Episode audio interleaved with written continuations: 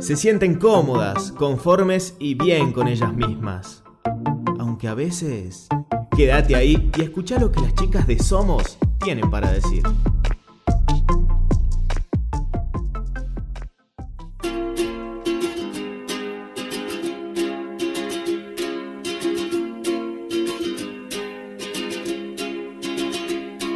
Bienvenidos a Somos, el primer espacio educasal donde hablaremos sobre la actualidad y dialogaremos nuestro lugar en el mundo. Mi nombre es Beatriz Guzmán y junto a Carolina Pérez vamos a acompañarlos en estas reflexiones del día a día. Somos como vos. Recuerden que pueden contactarnos mediante Instagram y Twitter en arroba somosucasal para que podamos estar un poquito más cerca tuyo. Si te perdiste alguno de nuestros programas, puedes escucharlos en radiocasal.com.ar o buscarnos también en Spotify como Somos su Casal.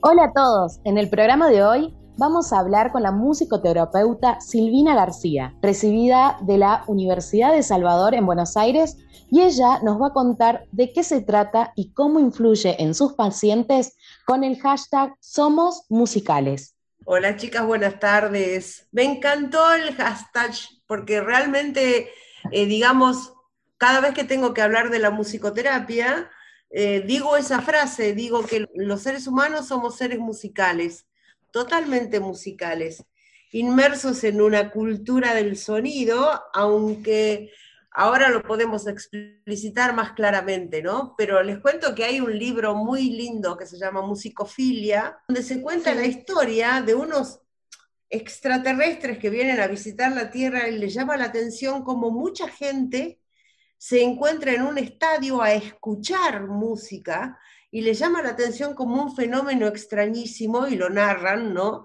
como que los seres humanos se encuentran a escuchar. Y bueno, sí, somos seres musicales y la música nos atraviesa todo el tiempo y por eso somos influenciados por ella. Me encantó lo que dijiste de saber escuchar, ¿no? Yo creo que para poder entender bien una canción, la melodía, su ritmo, la letra, es necesario prestar mucha atención y escuchar. No sé si nos querés adentrar un poco al tema de la musicoterapia para aquellos que no sepan o que no están muy informados al respecto. Bueno, la musicoterapia nació en la Argentina, como te digo, hace como 70 años. Los que la fundaron fue un médico psiquiatra que era músico también y se juntó con algunos educadores musicales y pensaron en esta posibilidad de crear una carrera donde los profesionales pudieran trabajar con diferentes patologías a través de la música. Fue muy exitosa en realidad y se empezó a desparramar por el mundo. Ya había, ya había algunos antecedentes en Inglaterra, ¿no? Y creo que en Estados Unidos. Pero bueno, la verdad que el avance en la Argentina fue muy importante y se fueron recibiendo los primeros colegas musicoterapeutas. De una u otra manera la música impacta de muchas formas en nosotros. Primero, por ejemplo, si escuchamos una música con un fuerte ritmo o estímulo rítmico, empezamos a mover los músculos o la, qué sé yo, llevamos el compás con la mano, con la pierna e inclusive si pensamos en alguna canción, hasta se contraen las cuerdas vocales, si las sabemos, es como si uno cantara por adentro, las cuerdas vocales ya hacen el movimiento para la emisión vocal. Entonces, la música influye directamente sobre nuestro cuerpo, digamos, sobre la parte orgánica, pero además toca profundamente nuestras emociones. La música emociona, hay situaciones en donde, bueno, ustedes lo sabrán, hay veces que es tan emotiva que hasta podemos llorar de la emoción o reírnos o angustiarnos. En realidad siempre toca la emoción, ¿no?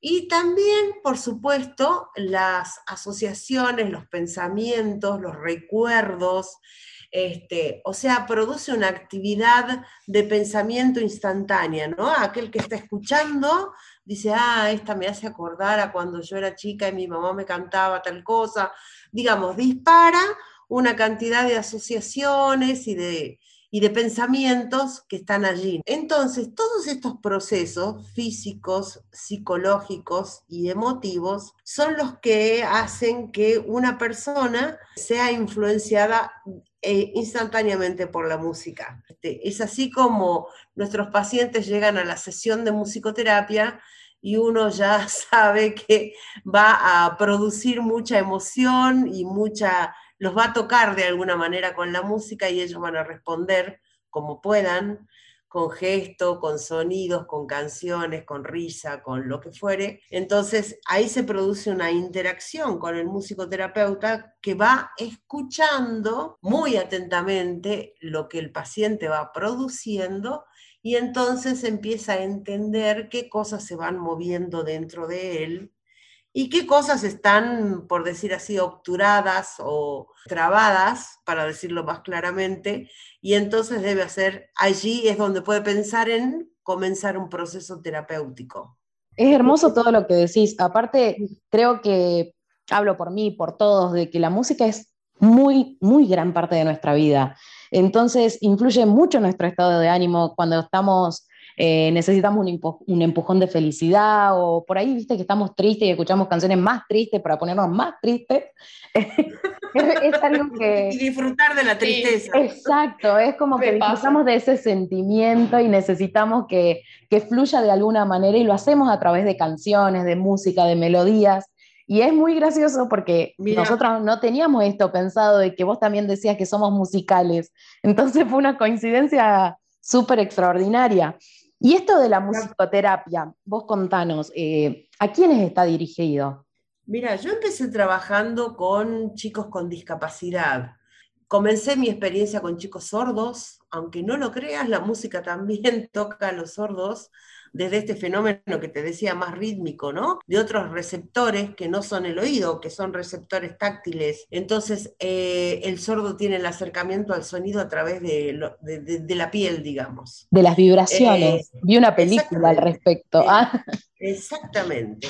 Bueno, yo comencé trabajando con chicos sordos y luego fui también recibiendo um, otras patologías, chicos down, chicos con retraso madurativo, con autismo.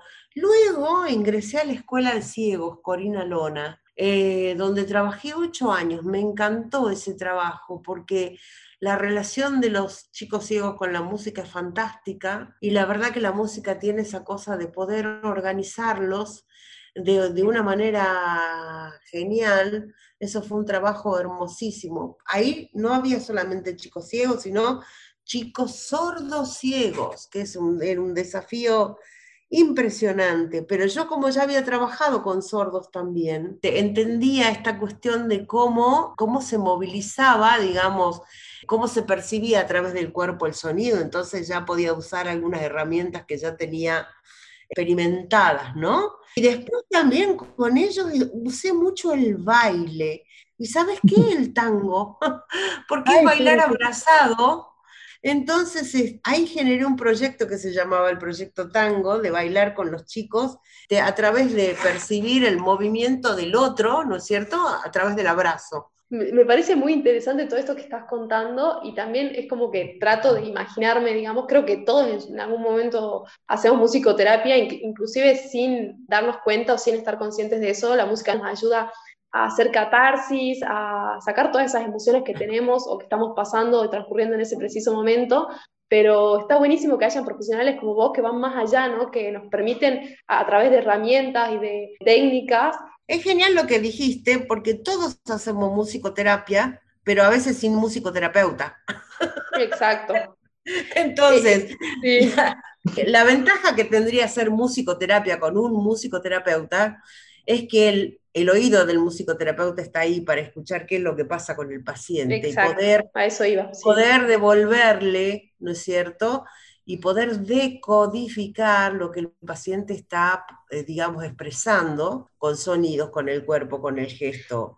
Sería como un psicólogo apasionado de la música y que la conoce tan bien que, permite... Totalmente, como un psicólogo, pero que nos movemos en otro registro. El psicólogo se mueve en el registro de la palabra. Nosotros nos movemos en el registro de la música y del sonido. Entonces, este, por ejemplo, es, es muy importante para, para el acceso de, a, los pacientes que no tienen lenguaje y que, eh, si bien los psicólogos también trabajan con estos pacientes porque lo hacen a través del dibujo y a través de técnicas específicas, bueno, el musicoterapeuta tiene esta herramienta preverbal, digamos, o no verbal, que le permite acceder a este territorio más, más insondable. También quiero decirles que a pesar de eso, y para sorpresa mía, yo hace muchos años que, que ejerzo la profesión, ¿no? Yo siempre me sorprendí muchísimo de cómo aún los chicos sin lenguaje,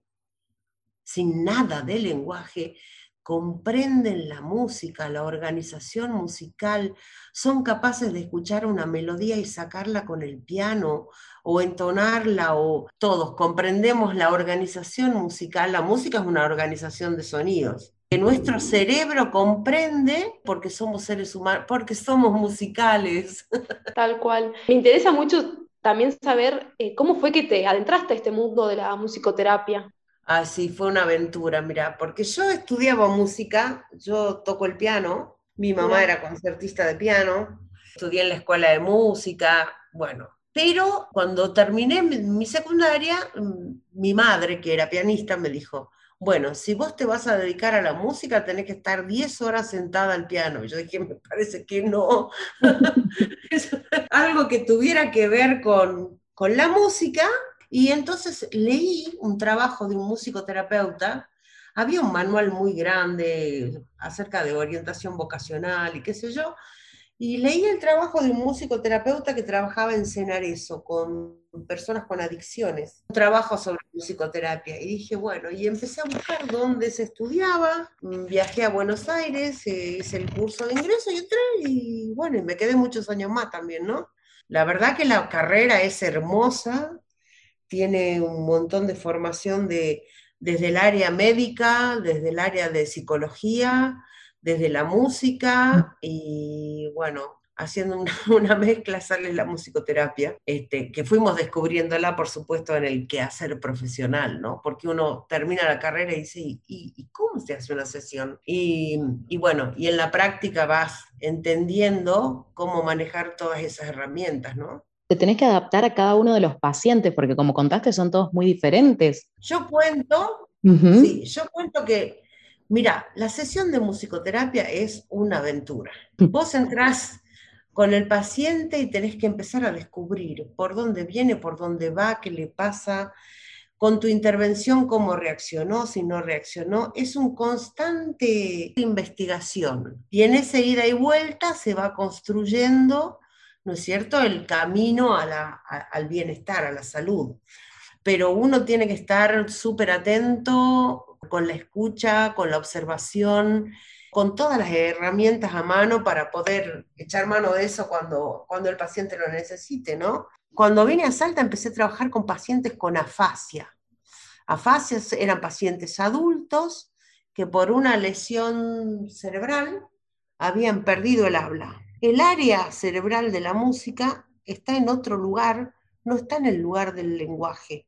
Entonces los pacientes pueden cantar, pero no pueden hablar.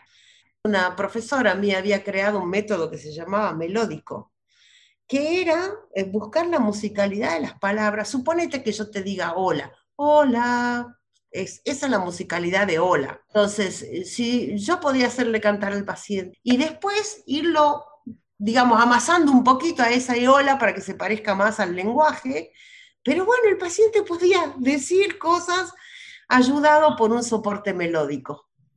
Debe ser muy emocionante, ¿no? Ver la evolución de todos los pacientes que llegan, perdieron el habla y, pueden comunicarse a través de la música. Vos como musicoterapeuta también te llena muchísimo, increíble, sí. Sí, sí, increíble. Yo me asombro mucho de, de las cosas que pasan con los pacientes y por otro lado es terriblemente agotador, pero también, ¿no? Pero bueno, es un esfuerzo que realmente vale la pena. Es un placer trabajar con, con, la musicoterapia, realmente. Y me gustaría saber también si hay, es para todas las personas, si todos pueden participar, los jóvenes que nos escuchan, la gente grande, sin importar la vida y la condición que tengan. Todos pueden hacer musicoterapia qué pasa en este momento de pandemia, ¿no? Eh, mucha gente, mucha gente común, común, trabajadora, eh, empieza a buscar en la música este, este aspecto terapéutico y así es que en este momento Hay muchas personas que hacen, eh, que me piden o cantar o acercarse a la música de alguna forma como una, ahí podríamos decir la música que alivia, ¿no? Como, un, como una búsqueda de alivio de esta, de esta tensión tan grande que estamos atravesando todos de alguna manera, ¿no? Todos yo creo que pasamos por situaciones donde quizás no nos salen las palabras en ese momento y la música nos inspira, nos ayuda a seguir adelante a pesar de todo y que, como lo repito, que haya profesionales que se dediquen a esto me parece una tarea fundamental y que contribuyen todo este proceso ¿no? de crecer como sociedad. Así que bueno, mil gracias por tu contribución, la verdad que nos ayudó muchísimo, nos enseñó mucho también, había muchas cosas que yo no sabía, desconocía totalmente y calculo que las personas que nos están escuchando también. De nuevo, Silvina, muchísimas gracias por acompañarnos y no sé si tenés algún consejo que puedas darnos a, a nosotras, a nuestra audiencia y cómo podemos ayudar también desde nuestro lugar. Bueno, como consejo sería como la posibilidad de buscar entre estas nuevas herramientas que existen para el bienestar, poder acercarse y poder buscar, porque siempre se puede estar mejor. Ese es el consejo. De la mano de eso es este, hacerte responsable de tu bienestar, ¿no? De eso se trata, es decir, el que es más importante para, para mejorar es uno mismo, entonces en la búsqueda de, esa, de ese bienestar este, comienza el camino hacia el bienestar, entonces es importante ser responsable de eso, siempre se puede estar mejor. Perfecto, vos, eh, Caro, ¿tenés algo más para concluir? Creo que es muy importante esto que dijo Silvina, nosotros últimamente se habla mucho del amor propio, de hacerse responsable de uno, de buscar lo que nos hace bien, porque por ahí estamos buscando también mucho en el otro y no, nos, no hacemos un reflejo o una reflexión de lo que nos pasa a nosotros. Y en esto es como que nosotros lo que estamos también exponiendo en los programas son como herramientas que por ahí uno no conoce, desconoce. Eh, yo no sabía que puedo ir a hacer musicoterapia, pero sin embargo eh, la música me encanta, me, parece que siempre me llena o me busca hacer sentir mejor o entender mis emociones y sentimientos, o hasta por ahí distenderme un rato y también buscar paz. Entonces, saber sobre esto nos va a ayudar a estar mejor y creo que es una herramienta muy grande. Sí, también la mirada compartida, ¿no? El trabajo en equipo que se realiza, porque quizá uno no, no, llega a ver lo que le pasa a uno mismo porque está adentrado en eso y no puede ver más allá del dolor. Eh, un musicoterapeuta y a través de la música puede lograr increíbles cosas, así que a todos los que están escuchando los invitamos también a, a sumarse a, a, la musicoterapia. No sé si querés dar tus datos también para, eh, antes de concluir, Silvina, para que te contacten si es que están interesados. Bien, sí, sí, puede ser por WhatsApp directamente al 387-521-4843. Perfecto, entonces ya saben que se pueden comunicar por ahí y ahora nos despedimos, pero queremos seguir reflexionando con vos y compartir las cosas lindas que nos brinda el mundo. Vos no te olvides que también podés escuchar nuestro programa, nuestro podcast por la plataforma Ducasal en Classic Hits y en Spotify. Nos escuchamos en el próximo Somos.